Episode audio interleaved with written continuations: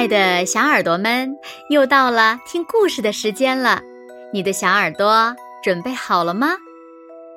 今天子墨姐姐要为小朋友们讲的歇后语故事，名字叫做《韩信打赵国，背水一战》。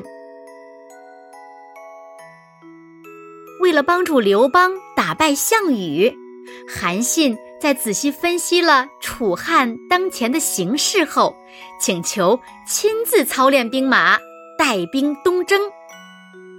在一切准备妥当后，韩信开始带兵东下。他先是成功灭掉了魏国，紧接着呢，又率领军队向赵国进发。赵王听到风声后，立刻命大将陈馀率军在汉军的必经之地井陉口把守。一个叫李左车的谋士对陈馀说：“井陉口山路狭窄，车马没有办法同时行进，所以韩信的粮草队一定会留到最后。只要你给我三万人马。”我就能从小路拦截他们的粮草，让他们不战自败。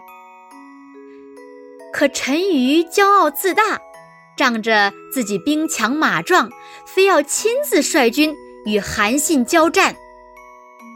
韩信听说这个消息后，十分的高兴，连忙带领部队来到离井陉口只有三十里的地方扎营。半夜时分。韩信先是派两千名骑兵从小路趁着夜色冲入赵军营地，偷偷换上汉军的旗号，然后又派出一万名士兵沿着河岸背水摆阵。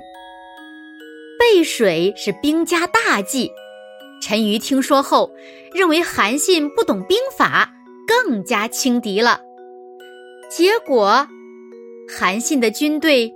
背水一战，里应外合，大败赵军，取得了重大的胜利。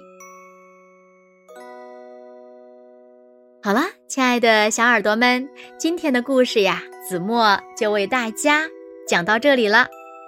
那今天呢，我们听了歇后语故事：韩信打赵国，背水一战，比喻呀，面临绝境。